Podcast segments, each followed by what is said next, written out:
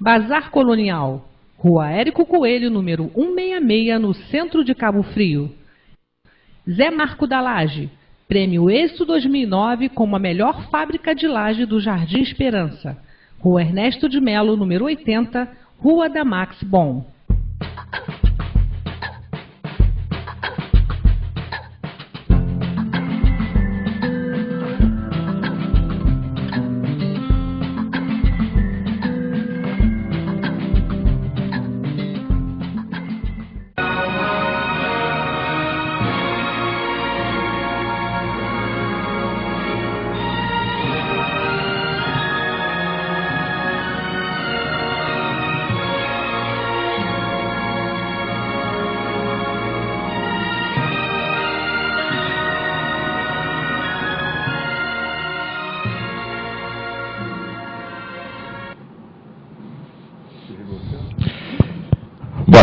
Irmãos.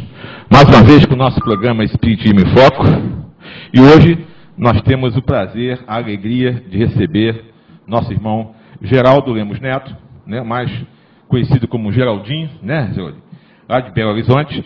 E eu vou falar aqui para aquelas pessoas né, que assistem o nosso programa, que, que não são espíritas e que não conhecem a história de Geraldinho. Eu vou falar para vocês aqui algumas, algumas notícias sobre Geraldinho, né, da sua vida né, como espírita. Geraldinho é mineiro, tá, de Belo Horizonte, é de família espírita. Ele é biógrafo de Chico Xavier, escreveu o livro Chico Xavier, Mandato de Amor. É, fundou a editora Vinha de Luz, né, que editou vários livros, que depois nós vamos falar sobre esses livros aqui mais para frente. Fundador da Casa de Chico Xavier, de Pedro Leopoldo. E como médium psicógrafo, ele publicou o romance Inácio de Antioquia, pelo espírito Teófilos, e Resta de Luz, é, através de diversos espíritos. Então, isso aqui é só para nós começarmos nosso bate-papo.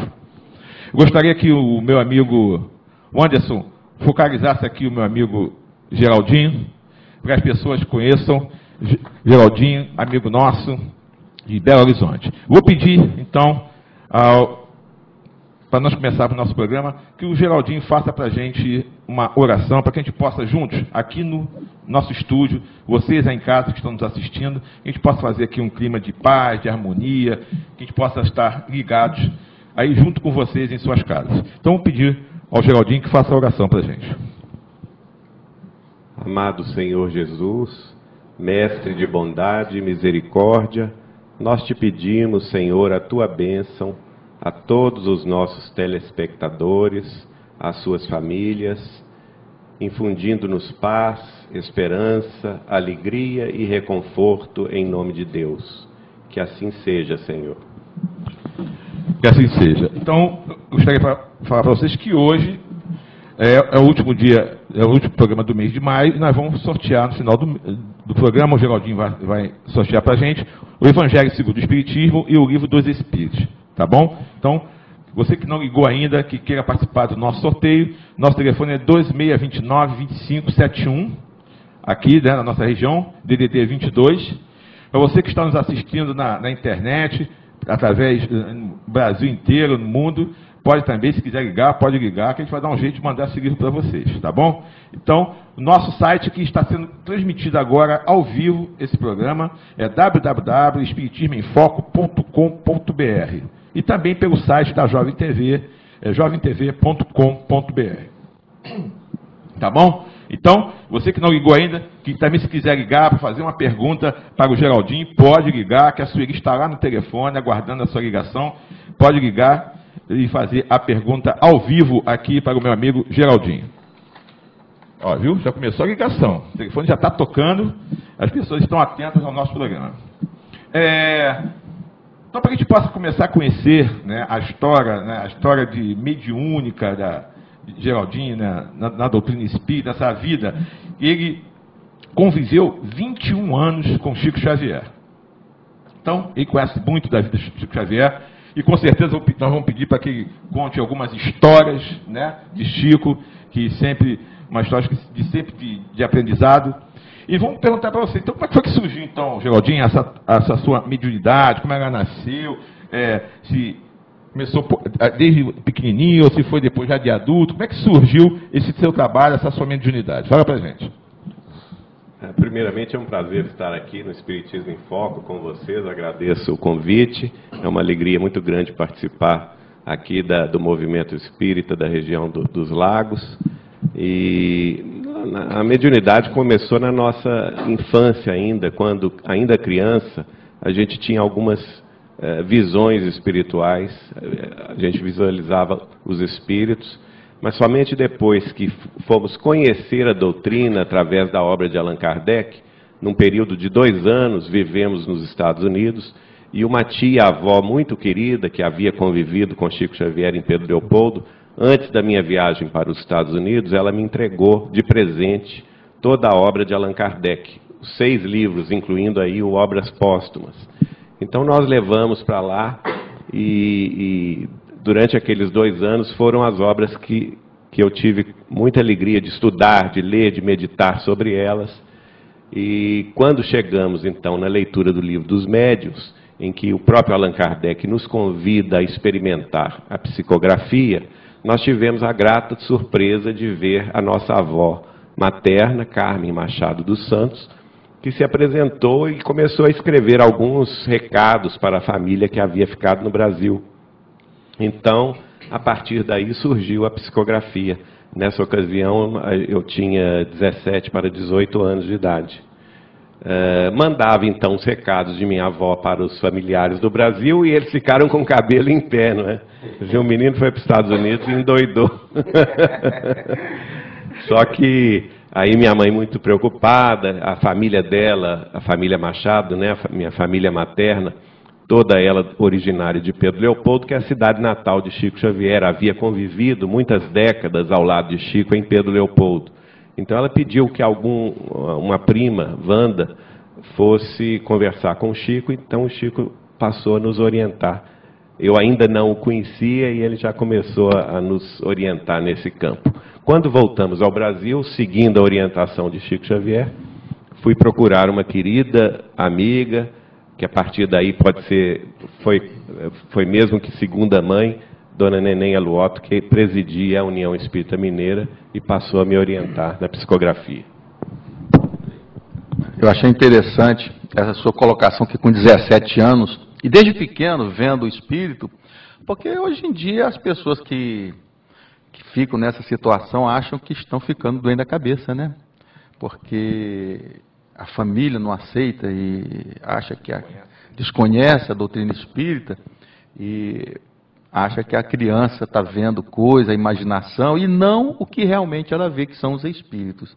Então eu achei interessante essa sua resposta, gostei. Agora eu queria mandar um abraço. Disseram para mim que duvidavam se eu ia mandar esse abraço. Vou mandar um abraço para três pessoas. Para a Júlia, que está na casa dela, nos assistindo. Ela prometeu nos assistir. A Janaína, filha dela, que está trabalhando e fico, disse que ia fugir do trabalho para nos assistir, que tem uma TV lá.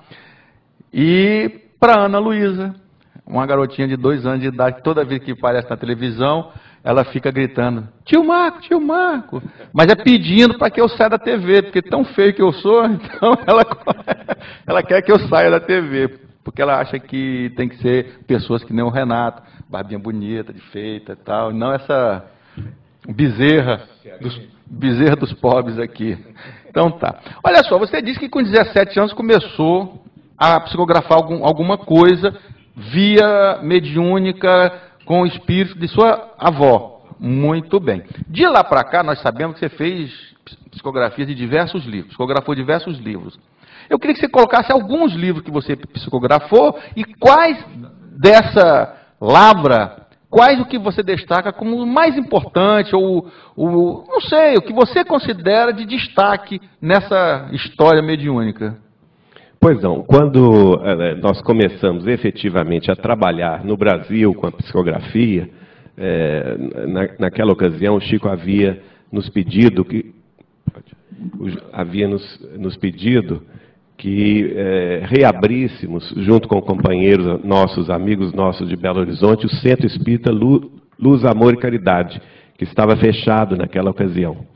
Então passamos a, a trabalhar durante toda a década de 80 e até 1995, numa reunião pública de, de psicografia que acontecia todas as segundas-feiras às 20 horas.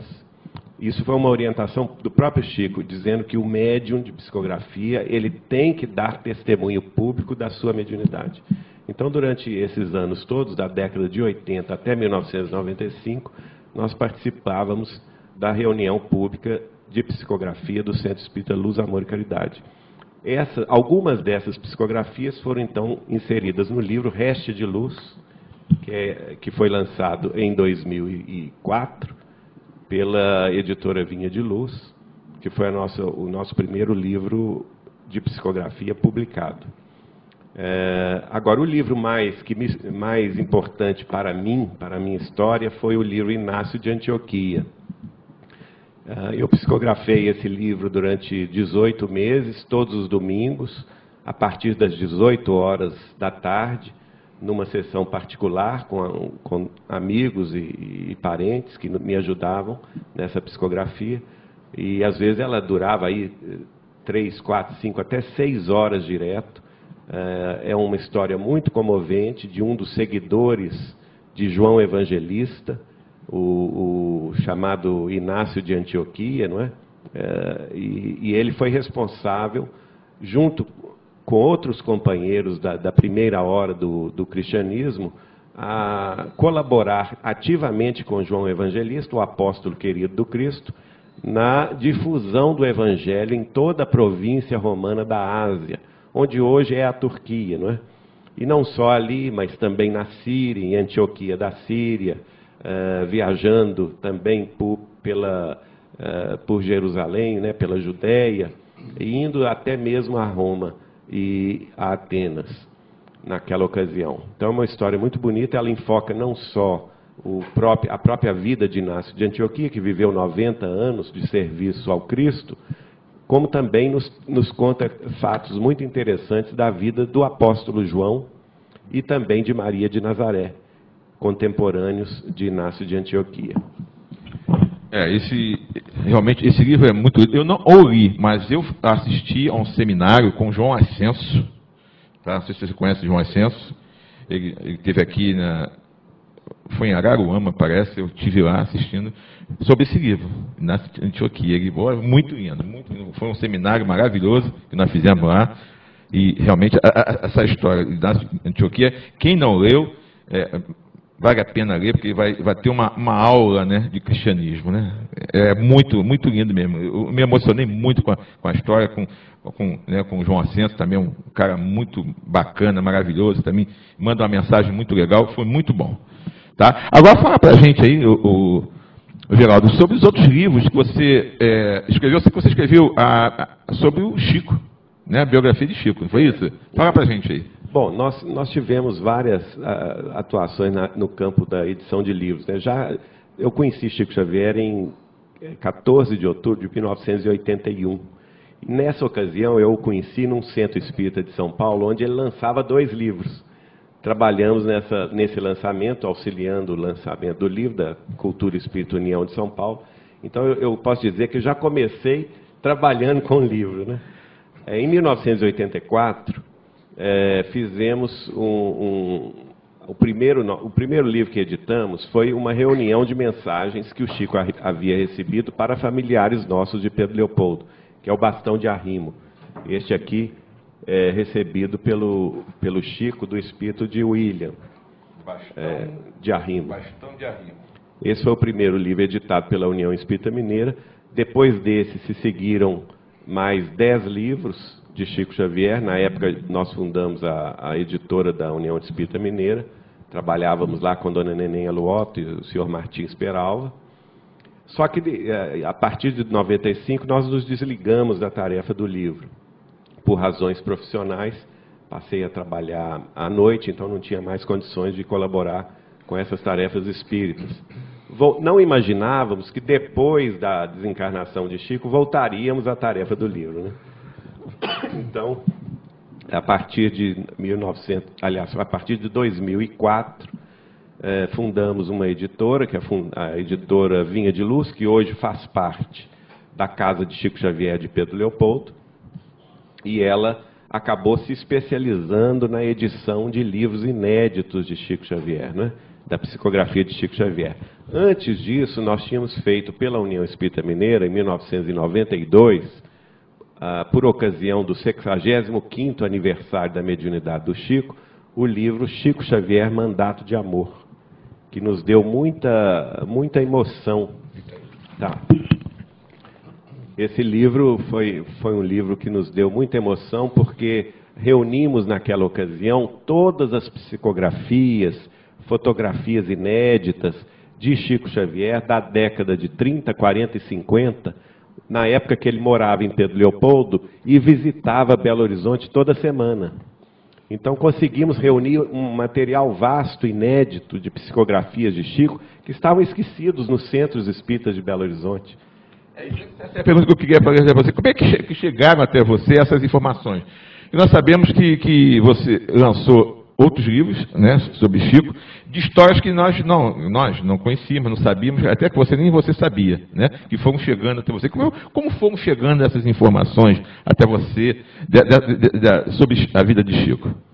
Eu acho engraçado, a gente começa a trabalhar num, num sentido, né, como eu comecei trabalhando, é, buscando na família, é, a, a família Machado, durante mais de é, cinco décadas, seis décadas, recebeu muita coisa pela psicografia do Chico. Inicialmente, então, passamos a colecionar essas psicografias e fomos publicando pela União Espírita Mineira o livro Bastão de Arrimo, em seguida o Apelos Cristãos, que são mensagens de Dr. Bezerra de Menezes, o, o Aceitação em Vida, que é, são mensagens de uma tia bisavó que havia desencarnado em 1915 e ela escrevia através de Chico nos primeiros tempos da mediunidade dele. Então eu acho que a espiritualidade acabou se interessando por esse, esse é, é, vamos dizer assim, essa especialização de buscar material inédito, né?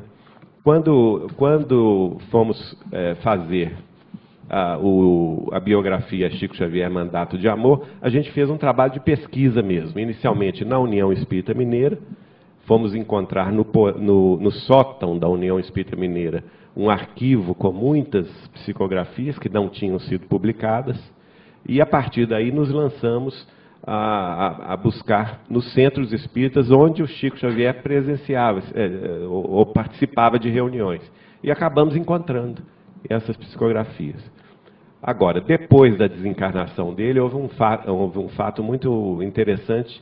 É, nós não imaginávamos que tinha material inédito, mas em determinado momento eu sonho com o Chico e eu estava num banco de praça comum, nada demais, um banco de praça comum e ele falava para mim: Geraldinho, você precisa conhecer Wanda Joviano. E falou isso com muito vagar, três vezes. Para eu, eu, guardar o nome de Wanda Joviano, embora eu conhecesse de nome, porque ele contava muito caso da família Joviano, né?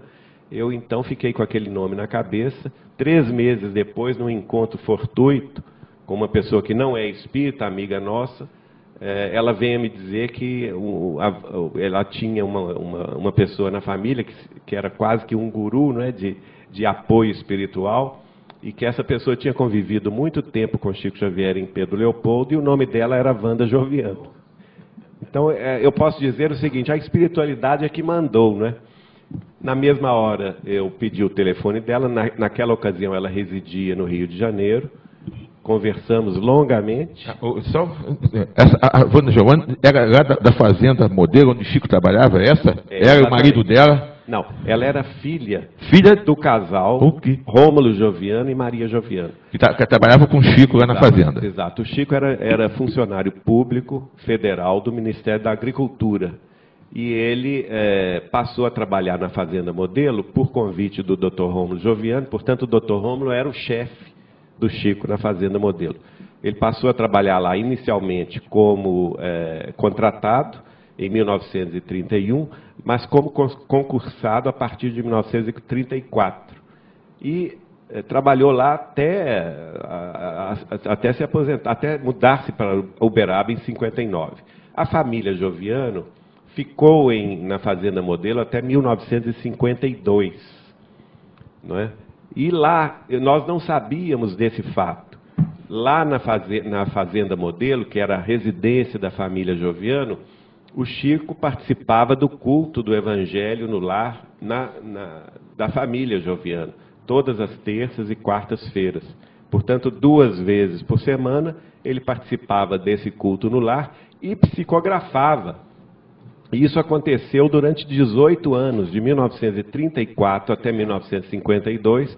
O Chico psicografava duas vezes por semana na família Joviano. E essas mensagens eles guardavam arquivavam, datilografavam direitinho, eram mensagens de Emanuel, mensagens de Neio Lúcio, mensagens de poetas, de espíritos diversos e familiares.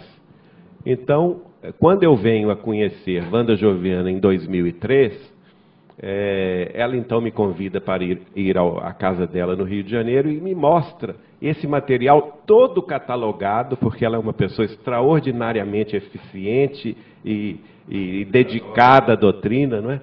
um material todo catalogado, com datas, nos originais de Chico Xavier, nós temos os originais das psicografias, né? e também a família dela fazia a, a datilografia desses originais. Então nós temos dois originais, os originais manuscritos na letra do Chico Xavier e os originais datilografados pela, pela, pelos pais da Wanda Joviano. É, a Rita Bittencourt está perguntando o nome da tia bisavó. A minha tia bisavó é Margarida Soares. Ela que escreveu o livro é, Aceitação e Vida, que nós publicamos pela União Espírita Mineira, de psicografia de Chico Xavier. É, eu tenho uma pergunta aqui do Adácio, do centro de Cabo Frio, mas eu não vou fazer essa pergunta agora. Sabe por quê? Porque essa pergunta já está na programação aqui da gente fazer. E eu não vou dar essa colher de chá para você, não. Eu vou fazer para ele. Estou brincando, Andar. Daqui a pouco eu, ele vai responder sua pergunta, porque é uma sequência. E esse assunto que você fez aqui, a pergunta, é espetacular. Então, eu não vou fazer agora. Vou deixar para ele responder daqui a cinco minutinhos depois do nosso intervalo. Mas o intervalo não vai ser agora. O intervalo não vai ser agora. Eu quero fazer uma perguntinha para o Geraldinho, o seguinte. Você está recebendo a psicografia do Chico Xavier atualmente? Não, não. Eu tenho encontros com Chico Xavier através do sonho do desdobramento mediúnico. Existem pessoas recebendo atualmente psicografias do Chico Xavier? Olha, a única pessoa que eu reconheço a identidade de Chico Xavier na psicografia dele é o Carlos Bacelli, principalmente num livro extraordinário chamado Doutrina Viva. Eu estou fazendo essa pergunta porque a gente vê muito por aí é, psicografia do Chico Xavier. Tem até receita para dormir do Chico Xavier, tem a receita para emagrecer do Chico Xavier, psicografia do Chico Xavier para curar a dor de cabeça, e muita gente recebendo coisas absurdas, e a gente tem que esclarecer o nosso público que nem tudo que se fala por aí é a verdade. Tem gente aí que se aproveita da, da, da boa fé das pessoas para colocar e ganhar dinheiro em cima disso. Não acredite. Acabamos de ouvir aqui o nosso companheiro Geraldinho dizer que ele realmente tem pessoas que recebem e que ele que ele reconhece como verdadeiras a do Carlos Barcelli. Então você que está nos assistindo, espírita ou não, verifique aquilo que você está recebendo. Por e-mail, pela imprensa, pelo jornal, pelo rádio, pela internet, e aquelas receitas para emagrecer do Chico Xavier, você deleta, que aquilo ali é tudo spam e até, até toca o bar. Viu? Antes de desencarnar, o Chico dizia que ele queria dar um tempo no lápis. Né? Afinal de contas, o homem trabalhou tanto, 75 anos ininterruptamente na psicografia, ele merece um descanso, não é? Eu, eu, você te, me, me desalentou. Porque eu estou com quase 100 quilos, eu estava esperando você dissesse que aquela receita do Chico Xavier para emagrecer funcionasse, né? Não, é, certamente é falso. Não, outro, é o que nós chamamos de psicografias apócrifas. É verdade. Kardec fala isso, psicografias Explique para são... o nosso público o que é psicografia apócrifa, porque muita gente não sabe o que é, é isso, né? O apócrifo é aquilo que não é verdadeiro, que não é reconhecido como fonte segura. Não é? O próprio Allan Kardec vai abordar esse assunto no chamado Livro dos Médiuns, que deve é. ser a nossa Bíblia da mediunidade. Verdade. Outra coisa também que se ventilou muito, assim que Chico desencarnou, Jorge, falando tal do, do código, né, que existia um código né, entre o filho dele, o Eurípides, o médico e uma outra moça, né, que eram três pessoas que tinham um código que, e quando o Chico desse alguma mensagem, que ele é, esse código. Fala para a gente o que é de real nisso, de, de, verdade nisso aí. Olha, eu não participei dessa história do código, porque eu não estava lá, mas em, eu, eu, nós somos muito amigos do Eurípides Reis, que é o filho adotivo do Chico, né? É, e lá o Eurípides me contou o seguinte, que o Chico ainda estava no corpo, ainda encarnado, quando determinado médium de Belo Horizonte recebeu, entre aspas, né, Chico Xavier. O homem nem tinha desencarnado, ele já, tá, ele já estava inventando uma história que estava eh, se manifestando através de um médium lá de, ligado à União Espírita Mineira. Então, o Chico ficou sabendo desse caso, é, lá em Uberaba e ficou muito decepcionado, muito bravo mesmo, e falou o seguinte: se esse pessoal está fazendo isso comigo no corpo, ainda no corpo, o que, que, que dirá no farão depois que eu partir? Então ele realmente ele fez esse código. Agora, esse código nós temos que ter é, a lucidez de pensar o seguinte: isso é para impedir os abusos, não é? é para impedir os, os chamados médiums aventureiros que querem se apro, apro, apropriar do nome de Chico Xavier sem nunca ter tido nenhum contato ou nenhuma convivência com Chico Xavier.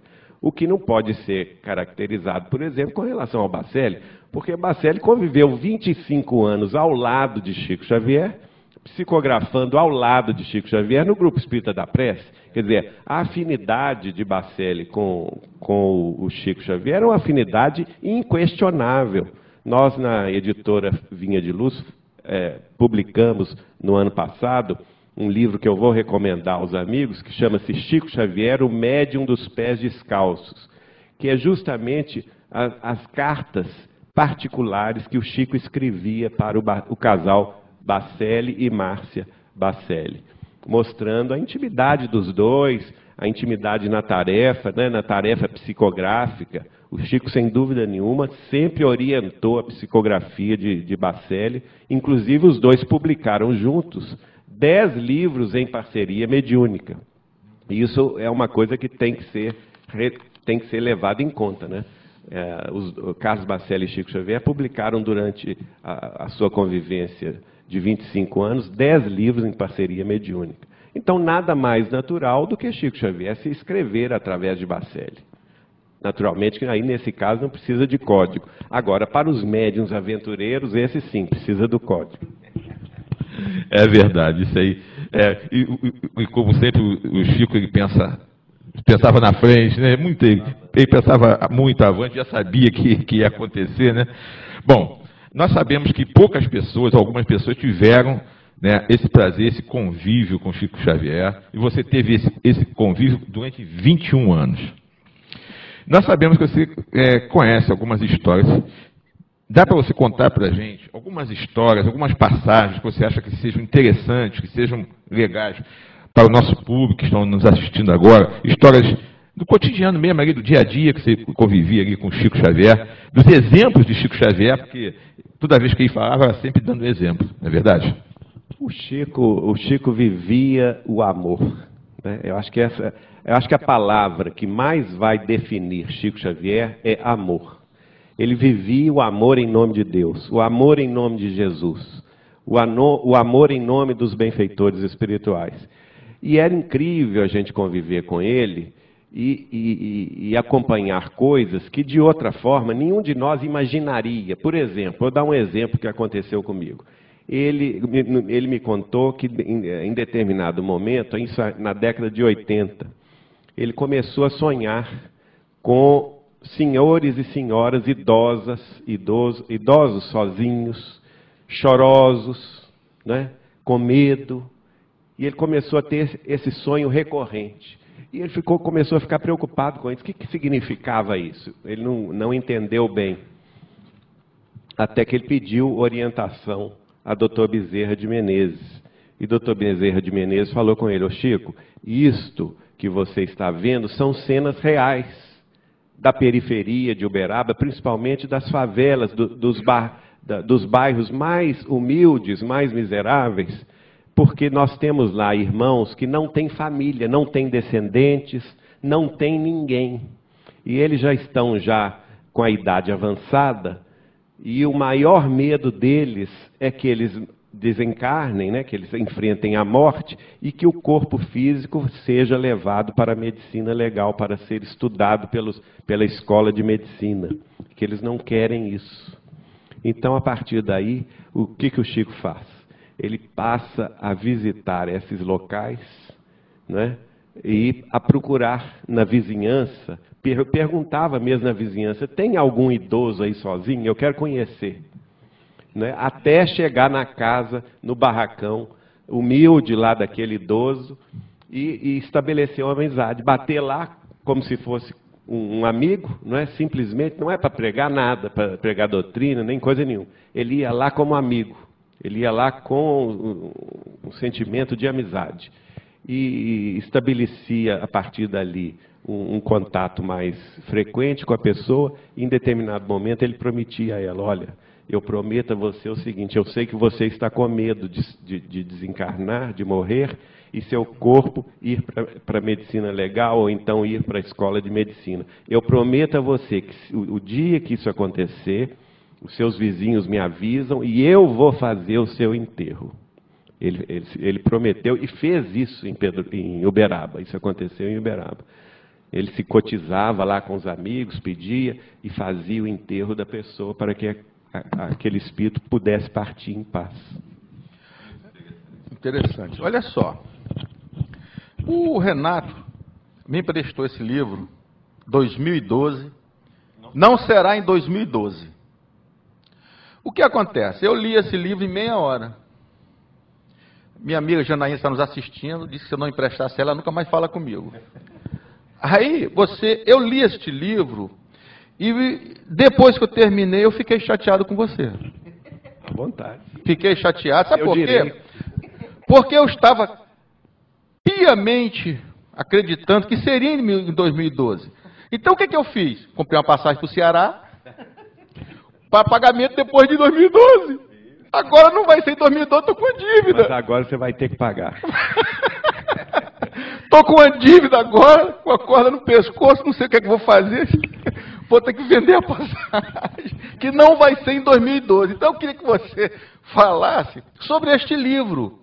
Não sobre o que vai acontecer ou vai deixar de acontecer, mas sobre esse livro, como que ele veio, de que forma, como que se processou.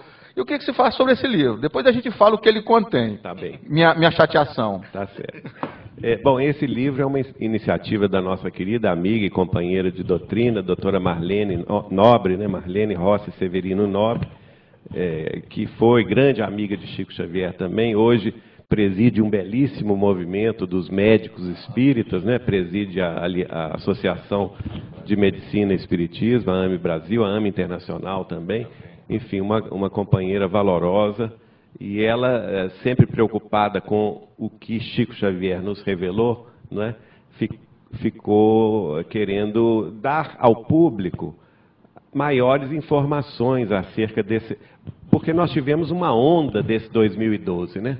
Dizendo que o mundo ia acabar em 2012, é, profecias maias e não sei das quantas, quando nós sabemos que isso não é verdade, né? O mundo não vai acabar. Nós estamos no final de uma transição, é, de uma época, final de uma época, mas é o início de uma nova era. Então é uma transição, não é o fim do mundo. Então, essa história de que o mundo vai acabar em 21 de dezembro de 2012, para 22. nós. 22? 22, é. Eu acho que é 21, hein? Dizem que é 21. Bom, não importa. A, é, a verdade é a seguinte: nós espíritas não podemos acreditar nisso e achar que isso tenha fundo de verdade. Né? É.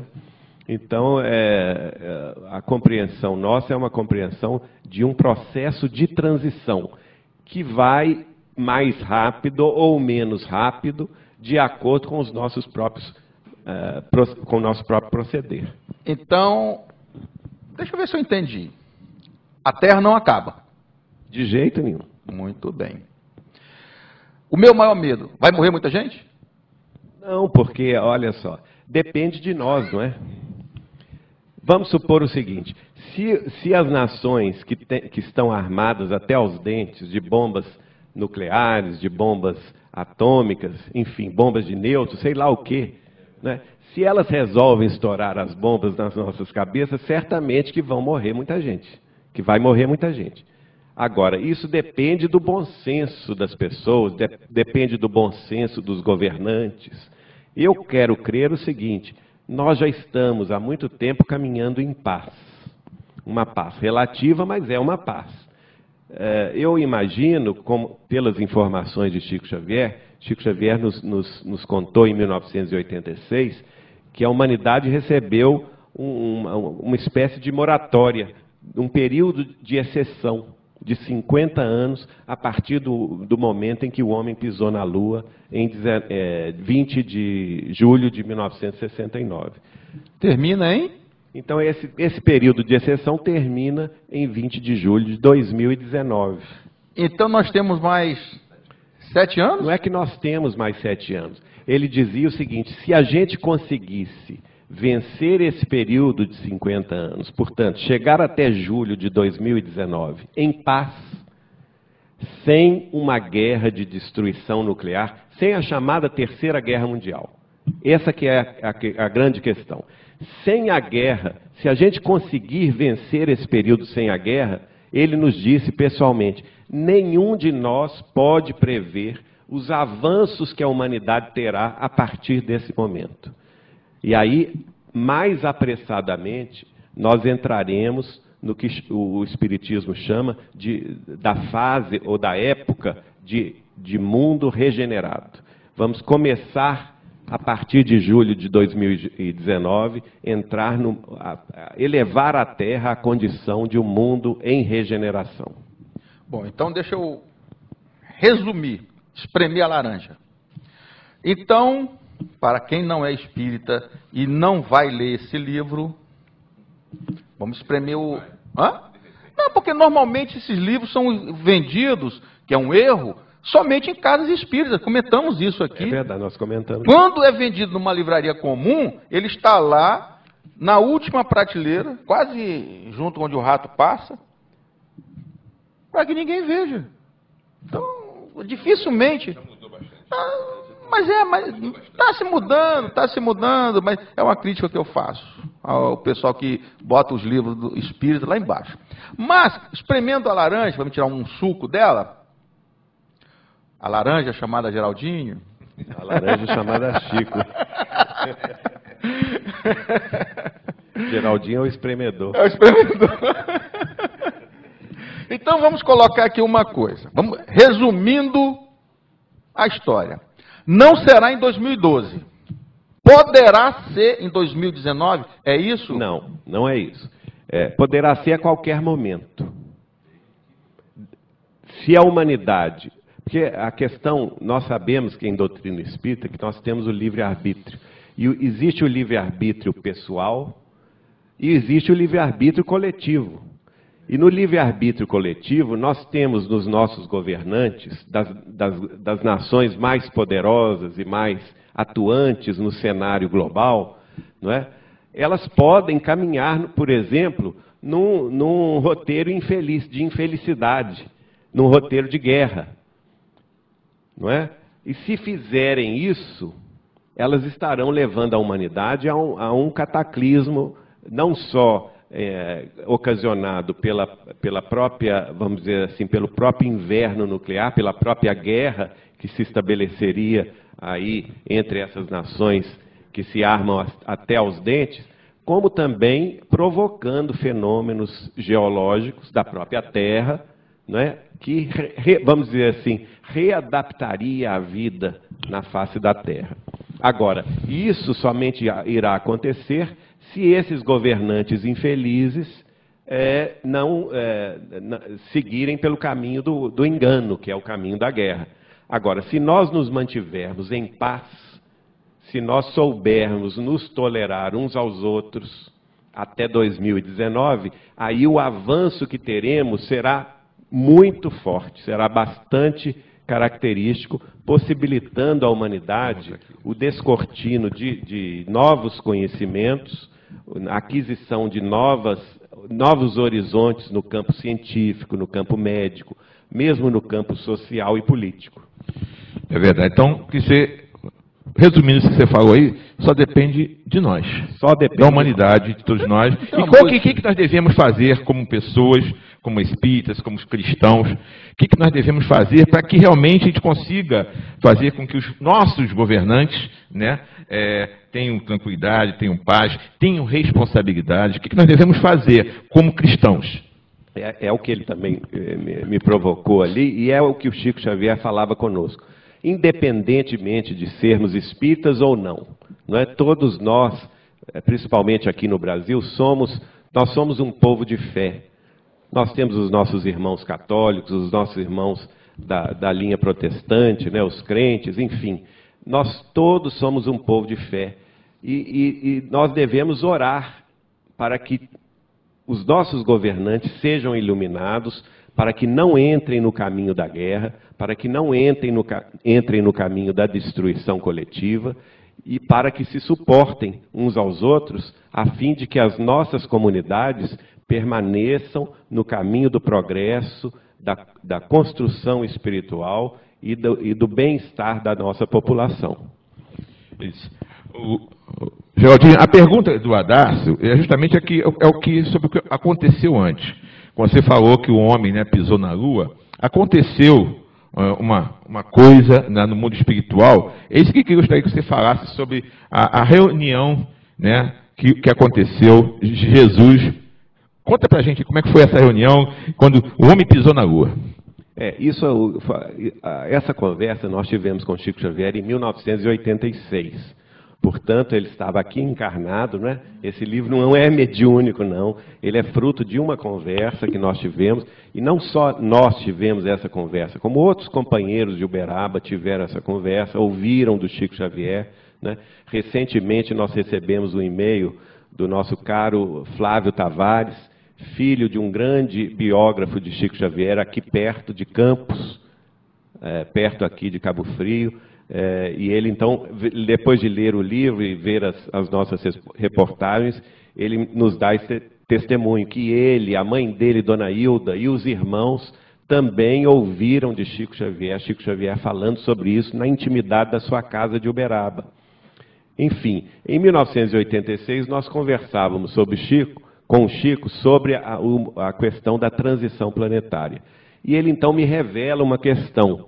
Ele, ele me faz lembrar do livro A Caminho da Luz, que Emmanuel escreveu através dele em 1938.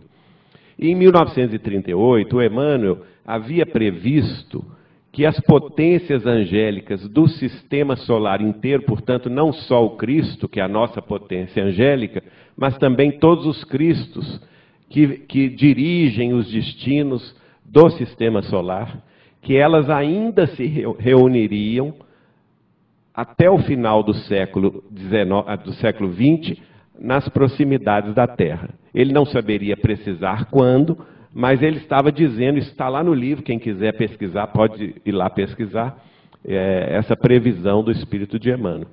Quando então eu vou conversar com o Chico, em 1986, o Chico então me revela, lembra-se, Geraldinho, daquela previsão de Emmanuel, em 1938, que até o final do século XX, as potências angélicas do sistema se reuniriam?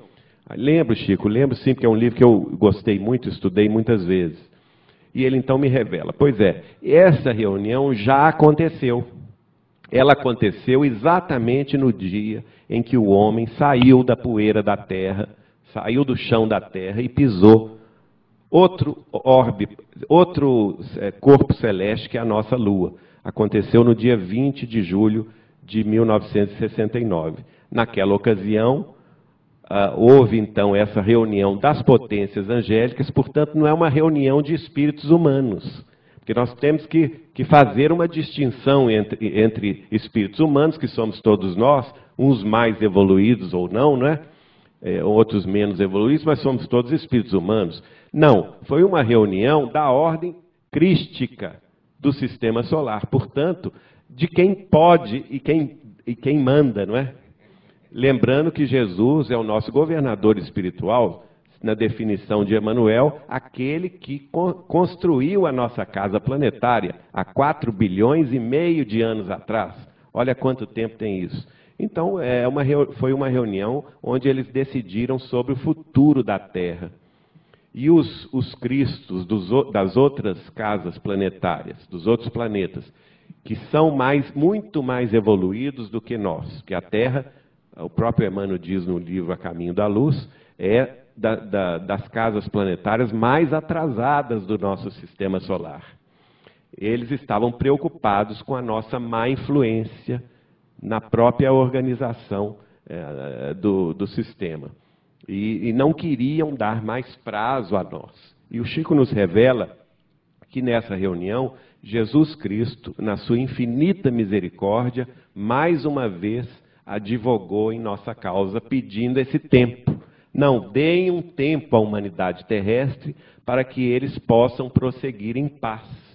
E, esse, e depois de muito debate, segundo Chico Xavier, eles definiram então esse prazo de 50 anos. Viu? Foi aí que começou a história. Termina viu? em 2019. Termina em 2019. 50 anos. Se nós conseguirmos vencer esse prazo em paz, a regeneração chegará rapidamente. Se não, aí, porque eu, eu, fiz o advogado diabo lá com o Chico. Ô Chico, e se, e se a humanidade entrar numa guerra nuclear? Porque foi a, a condição seguinte: a condição estabelecida por Jesus e pelas potências angélicas que dirigem o sistema solar era que a humanidade terrestre não se lançasse a uma guerra de destruição em massa, uma guerra nuclear. Né? Essa é a condição. Vocês vão ter toda a proteção dos, dos, dos mentores, da, da, das potências angélicas do sistema, em favor da paz e do progresso, da concórdia e da união, desde que não se lancem a uma guerra nuclear. Eles não vão admitir uma guerra nuclear. Caso, aí eu fiz a, a, a, o advogado do diabo lá com o Chico, né, perguntando, Chico, e se a humanidade, por ignorância ou por maldade mesmo, entrar numa guerra nuclear? Aí ele me respondeu, ah, meu filho, aí quem vai, o homem vai começar a guerra, mas quem vai terminar a guerra é a própria terra, exausta dos desmandos e dos abusos da humanidade. Aí é que entra o 2019. Mas eu queria fazer uma, um questionamentozinho rápido, o Renato está aqui com a, com a, língua coçando. É, olha só, hoje a gente percebe nas, nas, nas grandes potências, Estados Unidos, Rússia, Alemanha, que não existe mais, como há 20, 30 anos atrás, essa predisposição de uma guerra nuclear. Graças a Deus. Não existe mais. Mas nós sabemos que existe predisposição nesse sentido de países do Oriente Médio. É a grande questão, né? Do... Será que lá eles não vão fazer essa. É, o grande perigo, inclusive bobagem? nessa ocasião, eu não pus isso aí no livro, mas nessa ocasião o Chico falava, falava conosco, que o grande perigo vinha do Oriente Médio. Ele falava conosco claramente sobre isso. Inclusive no testemunho do, do Flávio Tavares, ele diz isso. Não só o Chico diz isso, eu ouvi o Chico falando isso, como ele disse que o grande perigo vinha do Oriente Médio.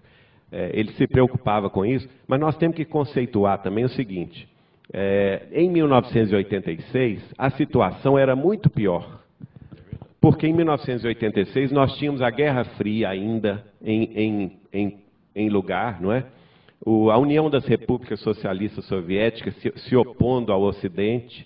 Nós tínhamos a China totalmente fechada, não havia ainda se aberto ao, ao comércio mundial, às relações internacionais, e nós tínhamos ainda não, a América Latina numa situação de muita miséria, como o, toda a, a, grande parte da Ásia em situação de grande miséria. Quer dizer, o mundo, uh, Berlim, havia o muro de Berlim separando as Alemanhas, a Alemanha Oriental de um lado, a Alemanha Ocidental de outro. Quer dizer, de, uh, muita coisa melhorou de lá para cá. E, de fato, Hoje eu sou, sou, otimista. Muita gente me, me pergunta por que, que você não revelou isso na época. Na época, tanto o Chico quanto eu éramos pessimistas porque a coisa estava muito mais preta do que está hoje. Né? Hoje não, hoje já está mais, vamos dizer assim, um, um, um, céu mais, mais limpo, mais arejado. Né? Um céu de brigadeiro? Não de brigadeiro, não, mas já está mais limpo. É. Tem algumas nuvens carregadas por aí, mas já vão passar. É verdade. Então, o importante disso tudo que nós estamos falando aqui, né, Geraldinho, é a, a importância é, cabe a todos nós, a cada um de nós, pessoas é, cristãos e não cristãos, pessoas que têm amor, né, que têm carinho, que têm já essa é, percepção de que depende de cada um de nós, que nós façamos a nossa parte, que é de orar, é de ter atitudes boas, atitudes corretas, Pensamento positivo. pensamentos positivos. É isso que nós temos que fazer, é isso que nós temos que entender. Ter é, aquilo que Jesus falou para todos nós, né? Amar a Deus sobre todas as coisas e o próximo como a nós mesmos. Se nós fizermos isso, tentarmos no dia a dia orarmos, elevarmos nossos pensamentos a Deus e pedir por todos esses governantes para que eles não né, entre por esse caminho, que já se passaram 43 anos, né? Faltam só sete, né? Faltam só sete. Nós estamos na reta final. Na reta final. Não é possível que nós vamos morrer na praia. é verdade. Então eu acredito, como você falou, hoje a situação realmente já é bem diferente. Hoje a gente já existe já mais esse entendimento. Os novos governantes já têm mais um entendimento, já conversam mais, né? Que antigamente não se conversava. Antigamente a gente fazia a Guerra Fria mesmo, né? De ameaças. Mudou, então mudou muito, né? Então a gente e isso nós temos que fazer. Vocês estão nos ouvindo aí? Vamos, sempre que fizermos nossas orações, levar nossos pensamentos aos, é, aos, aos presidentes né, da República, os governantes. A oração é de todos, né? É do católico, é do protestante, é do todos, espírita, todos, é de todos. Todos, todos nós devemos orar e pedir a Deus né, que envolvam, né, que, que os espíritos amigos, né, os espíritos de luz, envolvam a todos esses governantes para que eles tenham bons pensamentos, boas ideias e que realmente pensem na paz. Dizem as estatísticas, nós temos aí 4% de espíritas no país. 4% da população. É, mas pode. Eh, alguns falam em, em 20% de 20% simpatizantes. de simpatizantes. Mas eu estou falando daqueles espíritas praticantes e que fazem o culto do evangelho no lar. Quem é espírita sabe do que eu estou falando. Bom, proposta. Começou político, proposta na mesa. Vamos botar em votação. É, você que faz o culto do evangelho no lar, espírita, praticante, inclua nas suas orações neste dia um apelo pelo planeta. Olha você aí colaborando conosco, com toda a população mundial. Todos, não só os espíritas, todos Todos que todas quem faz o estudo, a oração pelos nossos governantes. Pelos Com nossos certeza. governantes. Não só no Brasil, mas nos Estados Unidos, na Europa, lá no Irã, China, no Irã, no Irã que, todos que, os, é, todos que é a preocupação, né? A nossa preocupação. E aí 2019 não vai chegar tão negro, com tantas nuvens negras. Não, ele vai com certeza, nós vamos, e acho que 43 anos já é um bom sinal de que realmente a, a mentalidade né, mudou. Realmente a gente sabe já disso. Passamos já mais passamos de 80% Nós já passamos, acho que a fase pior, né? É, a, a, a Guerra Fria. É, mas e, agora vamos falar do, da, da, transição planetária. É, que as pessoas, né, muitas pessoas que não são espíritas, que não conhecem esse termo, né, que se fala muito meio espírita.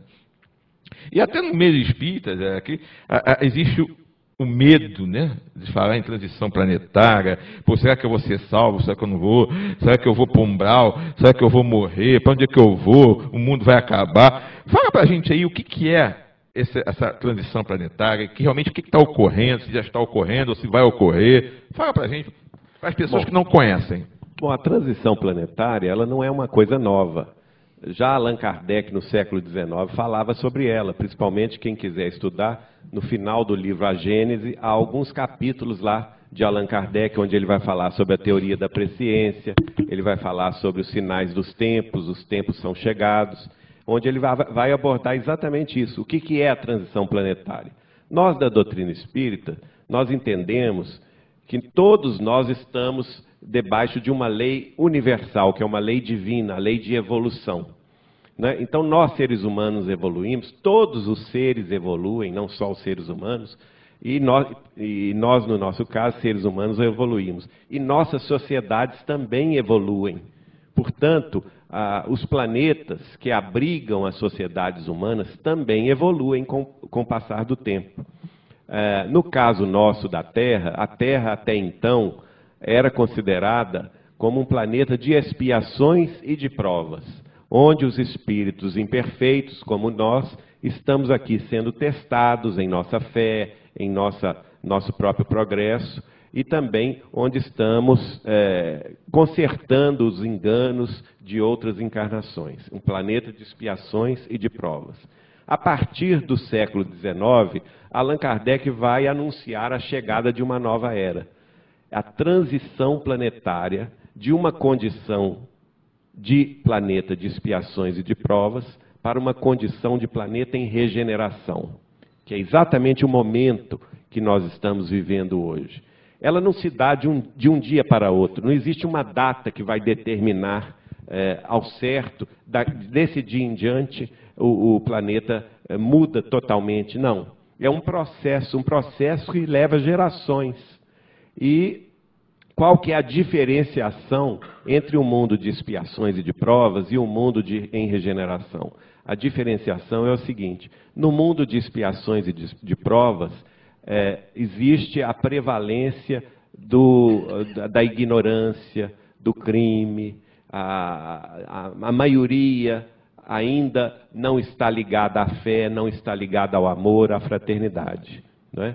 Então, o mundo de regeneração é um mundo onde prevalece o bem, prevalece o amor, a fraternidade, onde a maioria da população já pensa mais na justiça, na solidariedade, num, numa sociedade mais justa, mais fraterna, mais amorosa, não é? Então, é essa, esse é o momento de transição. Nós estamos no final de uma era, a era do egoísmo e do orgulho está se, se encerrando, está, estamos iniciando a era da fraternidade, a, é, chamada é, transição planetária para o, o, que a Terra ingresse na comunidade dos planetas em regeneração. Agora, muita gente confunde isso. Planeta em regeneração não é planeta perfeito, não.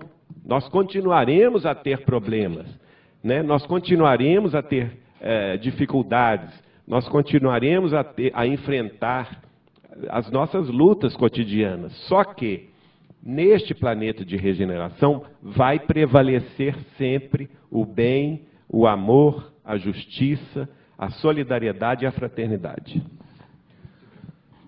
Meus amigos, você está assistindo o programa Espiritismo em Foco direto de Cabo Frio, Rio de Janeiro, toda segunda-feira ao vivo, de 5 e meia da tarde às 7 da noite. Você pode nos acessar também pelo site, porque está transmitindo, sendo transmitido pelo site www.espiritismoemfoco.com.br e, e, lá no, no, site tem todos os programas dos últimos dois anos. Você pode acessar e, e hoje. Hã? Esse programa de hoje já está lá no, no arquivo, você pode acessar. E você pode fazer ligações ao vivo toda segunda para o nosso programa, hoje inclusive, 2629 2571. E informando a quem nos está, está nos assistindo hoje pela primeira vez, todas as pessoas que ligam para nós durante o mês, no último programa do mês, é hoje, que é hoje, você pode ligar, nós sorteamos um livro, dois livros, o Evangelho segundo o Espiritismo e o livro dos Espíritos, que nós vamos sortear hoje para as pessoas que ligaram durante o mês de maio. A partir do próximo programa, nós vamos sortear no final de junho, no último programa, dois livros. E você pode fazer qualquer pergunta sobre o tema do dia. Se você fizer uma pergunta que não seja do tema, ela vai ser encaminhada para o programa que vai tratar daquele assunto. Entendeu? Isso aí. É, eu queria fazer uma perguntinha Existe uma informação, existe uma informação de que quem está desencarnando a partir do ano 2000, nós estamos em 2012. Quem desencarna a partir de 2000 e que não se não se não está mais em condições de retornar para este planeta, para um mundo de regeneração próximo, eu queria saber primeiro, é verdade que essas pessoas não estão mais é, em condições de reencarnar aqui, sim em mundos mais inferiores? Isso significa, segunda, de que realmente estamos próximo do mundo de regeneração? De passar por essa transição? É, a, que, a, questão é a seguinte, o, conversando com Chico, inclusive isso, isso faz parte até do livro aí, é, conversando com Chico, ele vai dizer o seguinte, a última chance dos espíritos ligados ao mal, porque, embora nós sabemos que existem espíritos ignorantes ou espíritos que durante muitos séculos ficaram ligados ao mal, mas nem por isso eles deixam de ser nossos irmãos. Não é? Então, a misericórdia de Jesus Cristo, que é nosso orientador maior, permitiu que esses espíritos provenientes das sombras e das trevas terrestres né, tivessem ainda uma última chance de encarnação somente até o ano de 1999. E, segundo Chico Xavier nos explicou, a partir do ano 2000, não mais seria permitida a encarnação desses espíritos na face da Terra. Somente espíritos já comprometidos com o bem, com a verdade, com a, com a solidariedade, né? Com o progresso da humanidade, é que teriam permissão para encarnar. Então, essa geração nova que está chegando aí, esses meninos abaixo de 12 anos, né? que acima de 12 anos somos nós, né? Nós, so, nós somos de, de, toda procedência, ninguém tem garantia. a verdade é essa, nós somos de todas as procedências. Mas a partir do, desse, dessa nova geração, que passou a encarnar em 2000, nós teremos espíritos mais maduros. O que não significa também que sejam perfeitos, está certo? Serão espíritos, serão crianças é, que, ao longo dos próximos anos, estarão ingressando nas universidades, estarão fazendo descobertas científicas relevantes, no caso, no, no, nos campos da medicina, da astrofísica, enfim, das, das comunidades é, das descobertas da indústria, da, do, é, facilitando a vida humana. E é, vamos imaginar, a partir de 2030, eles estarão ingressando no, nos postos de comando das nações, das empresas, das instituições públicas e privadas de relevância do mundo inteiro, fazendo uma grande diferença. A ponto de Emmanuel, através de Chico Xavier, dizer claramente numa das entrevistas que Chico respondeu, já publicadas em livro, que a partir de 2057, sem dúvida nenhuma, nós estaríamos num mundo já mais regenerado e mais responsável. Agora, o processo de seleção desses espíritos que começou, ele não começou em 2000, ele começou bem antes. O Chico nos revela que ele começou na Segunda Grande Guerra Mundial foi, foi, o grande divisor de águas. Né? A Segunda Grande Guerra Mundial, portanto, em meados do século XX, esse processo de degredo ou, ou, ou de é, é, expulsão dos espíritos ligados ao mal para um planeta primitivo começou. Recentemente, até nós divulgamos uma conversa muito interessante de Dona Igorina Cunha, que é sobrinha de, do Eurípides Barçanufo, lá de Sacramento. E ela teve uma conversa muito interessante com Chico Xavier, na qual essa conversa foi gravada pelo eh, nosso companheiro de Uberaba, César Carneiro, na qual o Chico pergunta à dona Igorina, que é também médium, né, se ela estava ouvindo os, os lamentos dos degredados. E ela disse, ah, Chico, eu não estou ouvindo coisa alguma. Mas ele fala com ela, pois eu, Egorina, estou ouvindo, quando eu deito à noite, eu fico ouvindo o lamento desses espíritos que estão sendo tirados das sombras, das trevas terrestres e levados, é, levados para a Lua para um, depois serem é, degradados ao planeta primitivo. É, então, então, Geraldo, seria então esse, já a separação do joio e do trigo? Já começou desde essa época, desde a Segunda Guerra. Então já está havendo essa separação. É, já, isso já é um processo contínuo, não é? E vai, vai se é intensificar muita... agora. Sim, é não, porque muita gente acredita que a separação do joio do trigo seria hoje é o dia do para lá e para cá. Não, não é um processo. É um processo que já tem. Se, se, ele começou na Segunda Grande Guerra, a Segunda Grande Guerra começou em 39, né? De 39 para cá, nós já temos 70 e dois, quase três anos, 73 anos, não é? Uhum. Que ele já começou. E certamente ele, ele, ele o, agora, é, se houver uma guerra nuclear, a coisa é. se, se, acelera, não é? Então, nós, nós pedimos e oramos para que não haja.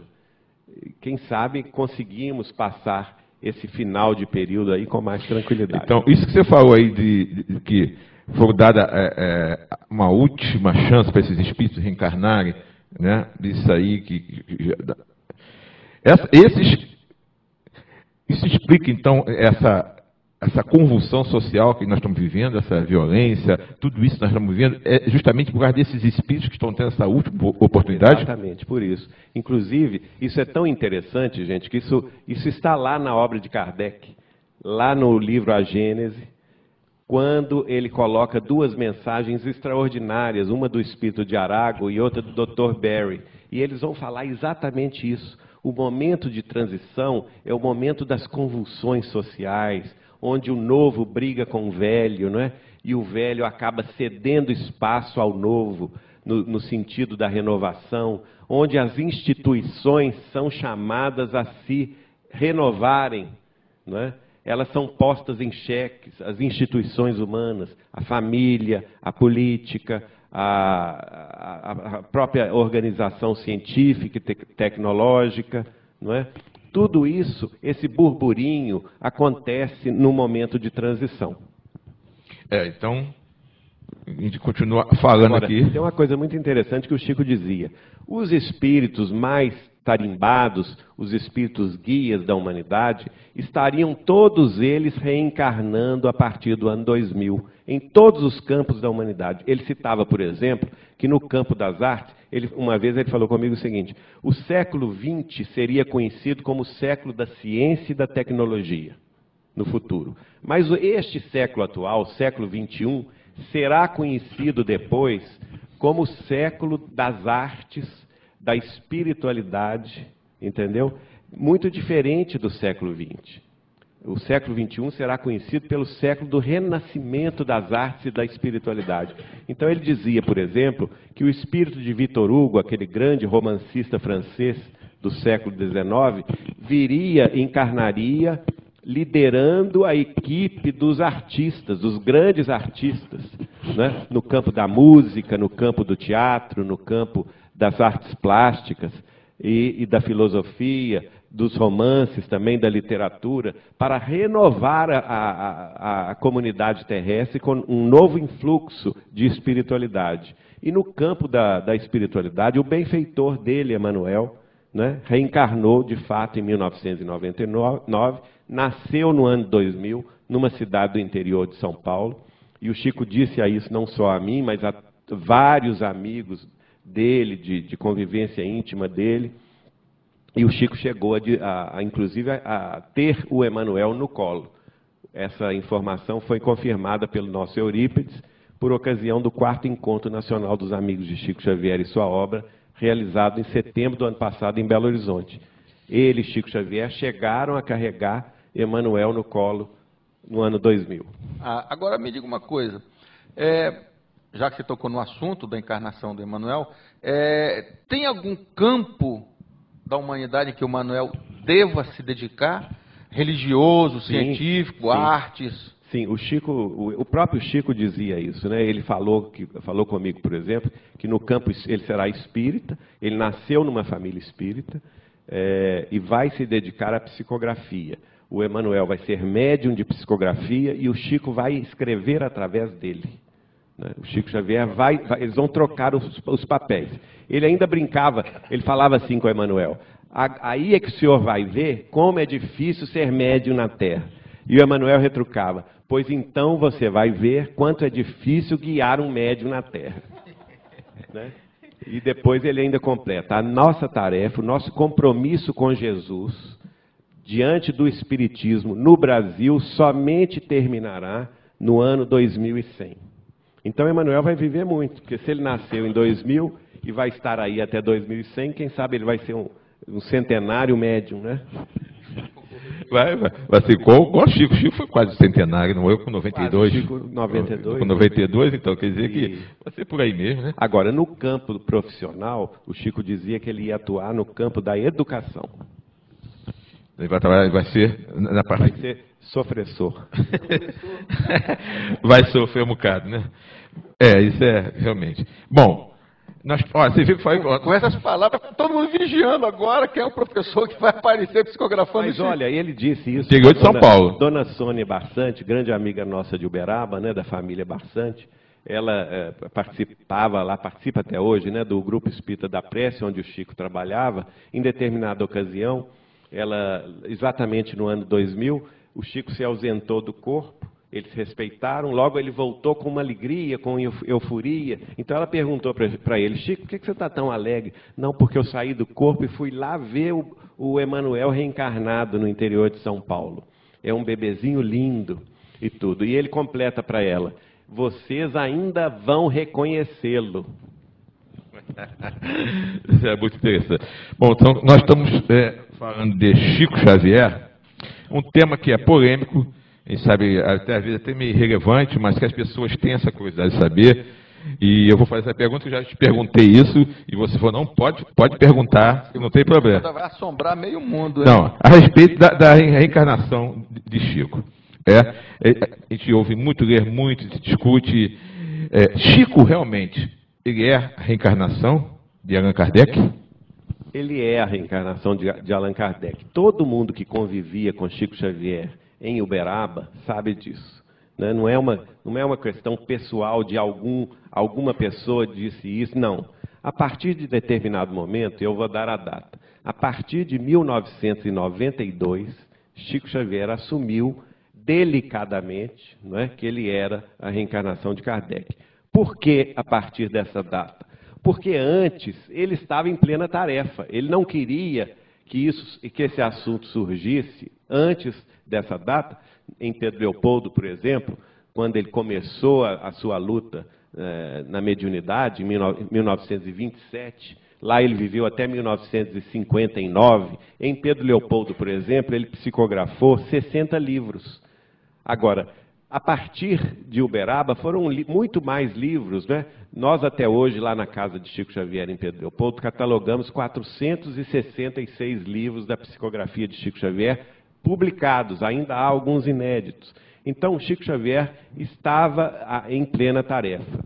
Em 1972, nosso querido Martins Peralva, que já desencarnou há três anos, grande estudioso da doutrina espírita, com vários livros publicados pela Federação Espírita Brasileira, ele nos dizia lá que Chico era Kardec.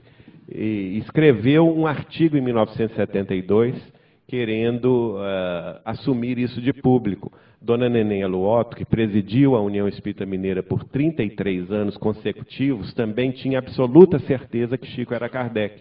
E ela, como presidente da União, autorizou a Peralva a publicar este artigo no jornal Espírita Mineiro.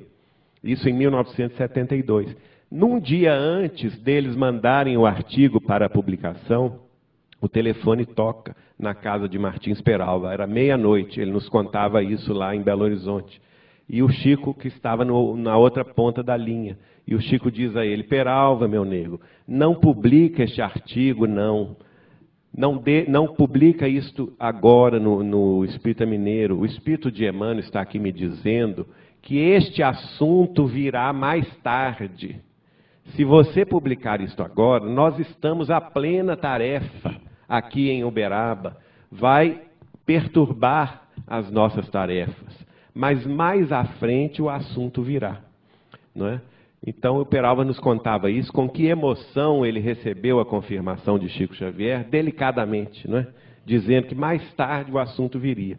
De fato, o assunto veio mais tarde, 20 anos mais tarde, 1992, através de um companheiro da cidade de Mirassol, o nosso querido Adelino da Silveira, grande amigo de Chico Xavier, autor de várias, vários casos biográficos interessantíssimos de Chico Xavier.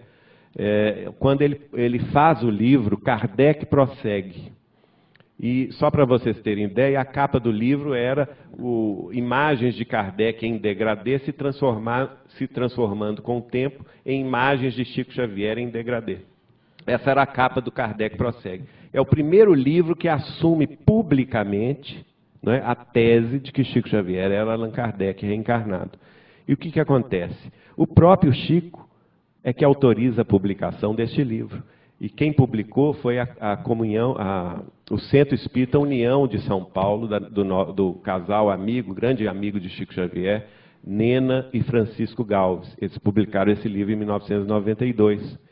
E eu, para minha surpresa, recebo o livro autografado em casa pelo Chico. Eu tinha muita vontade de perguntar a ele se ele era Allan Kardec não tinha coragem. Chegava lá, ficava mudo, não tinha coragem de perguntar a ele.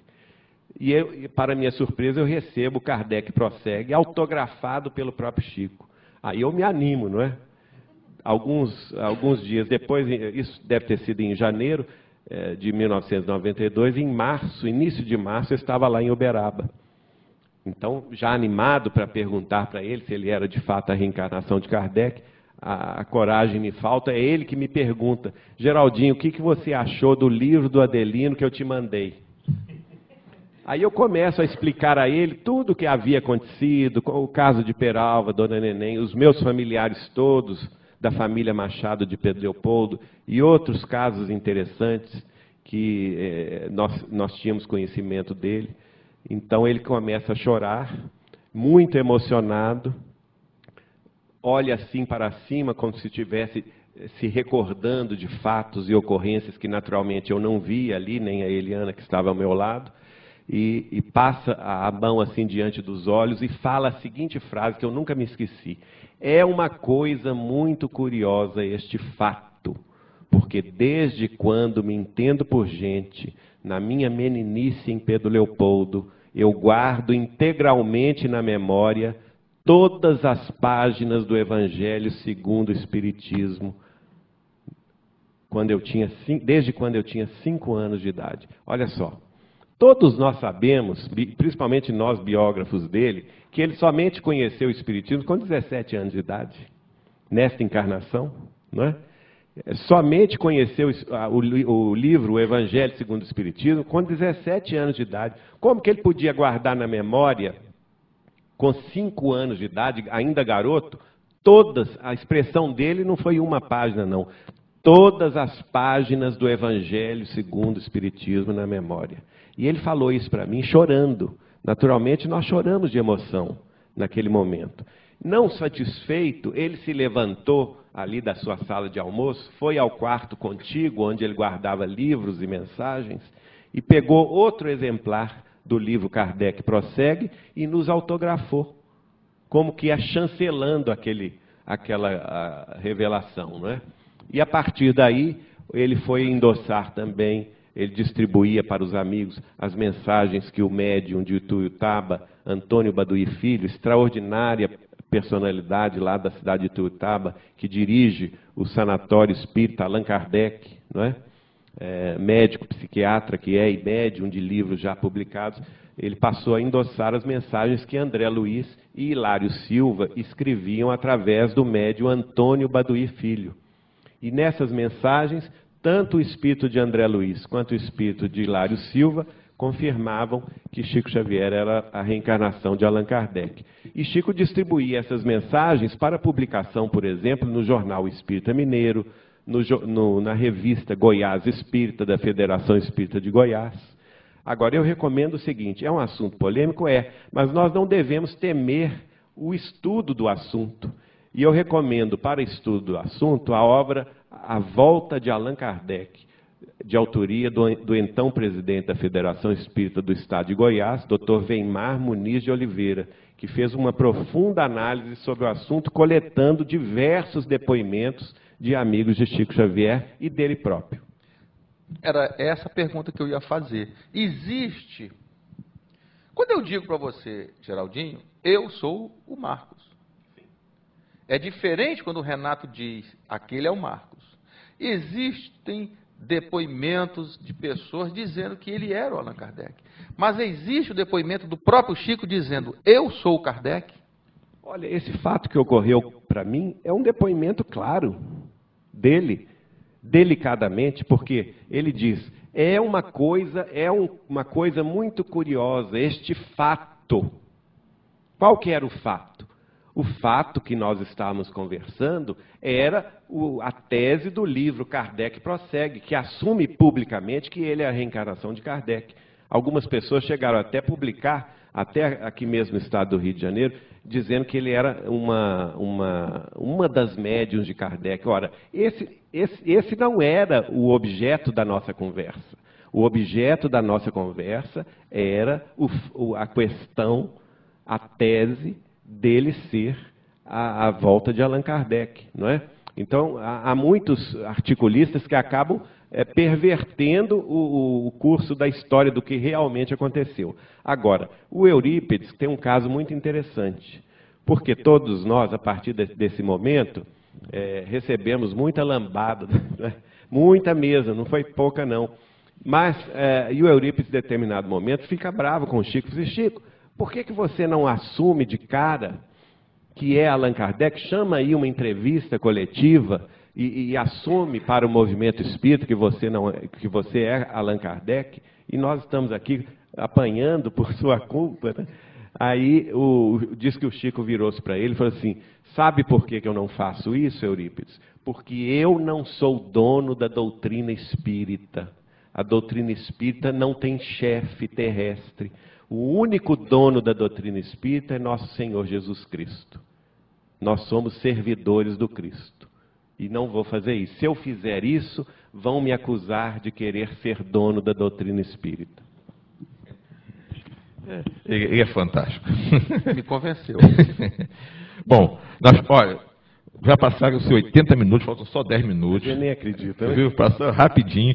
Mas nós temos que falar é, a respeito né, da, da, casa de Chico Xavier, que você né, está à frente dessa casa lá em Pedro, é. Fala para a gente sobre essa casa, como funciona, como as pessoas podem ver, assistir, tem, tem acesso pela internet. Fala para a gente aí, por favor. Pois não, essa é outra atividade que veio da espiritualidade. Assim como a editora Vinha de Luz, que não foi um projeto nosso, veio da espiritualidade, a casa de Chico Xavier também. A família do Chico Xavier me procurou logo após a desencarnação dele, especialmente a sobrinha neta, Lúcia Ferreira Gonçalves, nos oferecendo a casa. Ela precisava vender a casa e, tá, e, e não queria que ela fosse derrubada pelo fato do tio dela ter vivido lá tanto tempo, não é? E então eh, nós eh, acabamos adquirindo a casa e transformando, reformando, transformando-a num centro de referência à vida e à obra de Chico Xavier. Hoje, a partir de 2010, ela passou a pertencer ao Grupo Espírita Sheila de Pedro Leopoldo, que foi fundado a pedido de Chico Xavier por meu tio avô Zeca Machado. Lá na casa de Chico nós temos a exposição das 466 obras psicografadas pelo Chico Xavier e também das mais de 200 biografias que existem sobre ele. Né? Temos eh, preservado o quarto onde ele dormia, o banheirinho dele, e a sala de reuniões, que virou um auditório, onde fazemos todos os domingos às 18 horas e convidamos os telespectadores a nos conhecer, conhecer o trabalho lá, domingo às 18 horas, é uma reunião pública. Fazemos o culto do Evangelho no lar de Chico Xavier e o estudo da doutrina espírita. Na casa de Chico Xavier também se desenvolvem as tarefas fraternas do grupo Fraterno Veneranda. Nós temos também o professor Alberto com o curso de Esperanto. Nós temos os, o, os estudos sobre a música e a arte espírita toda quarta-feira à noite. E as atividades da editora Vinha de Luz, publicando o material ainda inédito da psicografia de Chico Xavier. Agora, no, no, no, aniversário de 10 anos da morte de Chico Xavier, estamos publicando dois livros da sua psicografia inédita, do material que ele mandava para o jornal Aurora do Rio de Janeiro entre 1927 e 1932. Muito. Então, tem o, o site, né? É, o site é o www.casadechicoxavier.com.br ou então www.vinhadeluz.com.br. Então, isso é, você pode acessar então essa casa virtualmente, né? Virtualmente. Toda a casa. se você não pode ir a Pedro Leopoldo em corpo físico, pode ir em corpo virtual. Através da internet. Né? Ou, ah, ou de desdobramento, é, né? Ou de desdobramento. é, eu só quero dar um aviso aqui. É, domingo agora, às 18 horas, lá no, no Centro Hospital Denir, Vai ter a palestra da Amilagos, tá? da Associação Médica Espírita aqui da nossa região. A doutora Maria Carolina vai fazer essa palestra e o tema é De princípio espiritual ao homem moderno. o papel da alimentação na evolução. Olha só que tema. Do, de princípio espiritual ao homem moderno, o papel da alimentação na evolução. Então, domingo agora, tá? Dia 3, às 18 horas, lá no CELD, lá no Centro Espírita Leon Denis, essa palestra com a doutora Maria Carolina. E hoje ainda, meu amigo Geraldinho vai sair daqui correndo lá para Búzios, para o Centro Espírita Chico Xavier, que vai fazer uma palestra lá, e o tema é o Espiritismo e a Educação do Espírito. Esse, esse é o tema? Então, para as pessoas que queiram assistir, pode sair também, né? acabou o programa, pode ir lá. Avenida Rio Branco, 194, Vila Caranga, em Búzios. Então, ele vai sair daqui direto para Búzios para fazer essa palestra lá em Búzios. Então, eu queria só para a gente fechar, faltam só cinco minutinhos, que você falasse aí é, suas palavras finais. Ah, nós temos, ah, é, nós temos. Ah, é, isso aí. Então vamos sortear então, rapidinho. E. Qual que você quer? Olha só. Ó, gente, aqui, ó. Esse livro acaba de ser doado aqui pelo meu amigo Geraldinho para ser sorteado agora. Então nós vamos sortear é três livros. Livro é, o, é, o, primeiro livro de Chico Xavier. Ele é, é nós temos o facsímile Parnaso do livro né? ele, não, não é o Parnaso ah, Ele é anterior ao Parnaso. Parnaso ainda? É anterior. Ele, ele fez esse livro manualmente entre 1928 e 1932. Ah. Você trouxe outro aí? Tem. Você deveria ter avisado, que eu ia mandar minha mulher ligar 300 vezes para cá. Olha aqui. É, realmente. Dele... Ligava 300 vezes para cá. É, aqui tem, tem aqui as, as, originais, aqui tudo na letra de Chico Xavier, tudo que ele fazia, que escrevia, né? Ele não só escrevia, como também fazia a, pro, a programação visual, né? Ele desenhava. Ele ó. desenhava também. Olha, muito. Mostra uma, uma, mostra uma é página muito... dessa aqui para. Olha só. Olha, olha. Escrito à mão pelo Chico. Não dá, desenhos todos. Desenhado, escrito por ele. Muito legal. Então vamos fazer o sorteio, senão vamos passar então, do tempo. Você vai fazer o seguinte, três minutinhos. Você vai tirar um de cada vez, ler o nome da pessoa e o bairro só. Não diga o número do telefone. Ah. Aí, você, aí, aí, você, vai anotando Vamos sortear aí. o Evangelho. Eu mesmo leio? É, pode ir o nome, nome e bairro. o Evangelho, favor. segundo o Espiritismo. O Evangelho segundo o Espiritismo. Vai para. É, tá difícil tá isso difícil isso aqui. É. Deixa eu ver. Regi, Regi. Regi Marta. Regi, Regi Maria, Maria Alves Pinto, do Braga. Regi Maria, Regi Maria Evangelho segundo o Espiritismo. É o livro dos Espíritos. João César, do Portinho. João, João César, César, do Portinho ganhou. João César do Portinho. Agora, esse livro aqui do Chico. Primeiro livro. Primeiro livro do Chico. Primeiro livro do Chico. Vamos ver quem vai ser o Felizardo. Se eu soubesse, eu tinha mandado minha mulher ligar 300 vezes para ser sorteada. Foi surpresa. Tchan, tchan, tchan, tchan. Helena Abreu, do Portinho. Helena, Helena Abreu, Abreu, do Portinho. foi a grande Felizarda. Não é a Helena dos Trabalhadores, não? Não, não, eu não mando Portinho. Não? Então, Helena Abreu. Por favor, é, nós vamos a, entrar em contato. Né? Geraldina, vamos ligar para todos, entrar em contato para entregar os livros. Por favor, suas palavras finais. E, e já te agradecendo vindo aqui, que com certeza, olha, pessoas aqui ligando, agradecendo, é, dando os parabéns pelas, por tudo que foi falado aqui, pelos, pelos esclarecimentos. O pessoal adorou o programa de hoje. Você desse as palavras finais aí para os nossos amigos. Bom, é uma alegria muito grande, e, e para mim especialmente, é uma alegria muito grande falar de Chico Xavier, porque é, é uma pessoa que, sem dúvida nenhuma, extraordinária. Chico Xavier era alegria em pessoa, ele tinha muita alegria de viver. Então, a mensagem que a gente tem é o afastamento do medo, o afastamento da tristeza. Vamos deixar a tristeza, vamos deixar as lágrimas de lado. É uma bênção viver. A experiência da vida é uma experiência que precisa ser é, desfrutada com alegria. Né? Vamos agradecer a Deus a bênção de existir na face terrestre, de experimentar a vida, as provas e aprender sempre. E lembrando, é, conforme Chico Xavier sempre nos falava, que o amor, a paz e a alegria de viver eram o combustível essencial para que a gente vencesse a nós mesmos. E ele sempre atribuía todos os sucessos da vida, todas as bênçãos da vida, ao amor infinito de nosso Senhor Jesus Cristo, a quem devemos honrar de alma e coração. Jordi, muito obrigado pela sua vinda. É, semana que vem, semana que vem nós vamos ter aqui a minha amiga Beth, lá do Centro Espírita é, Fonte de Luz, vem falar sobre os direitos humanos à luz da doutrina espírita. Então, nós falamos tanto sobre direitos humanos, nós vamos entender, compreender o que, que a doutrina espírita fala sobre os direitos humanos, tá bom? Então, semana que vem, a Beth vai estar aqui com a gente. Então, eu queria agradecer a todos os amigos que estiveram com a gente até agora. Já são quase sete horas da noite. Muito obrigado, que Deus abençoe a todos, que todos tenham uma semana maravilhosa, de muita paz em seus lares. Agradecendo a Deus a oportunidade de mais um, um programa com bastante esclarecimento para todos nós. Muito obrigado e até segunda-feira com mais um programa Espiritismo em Foco.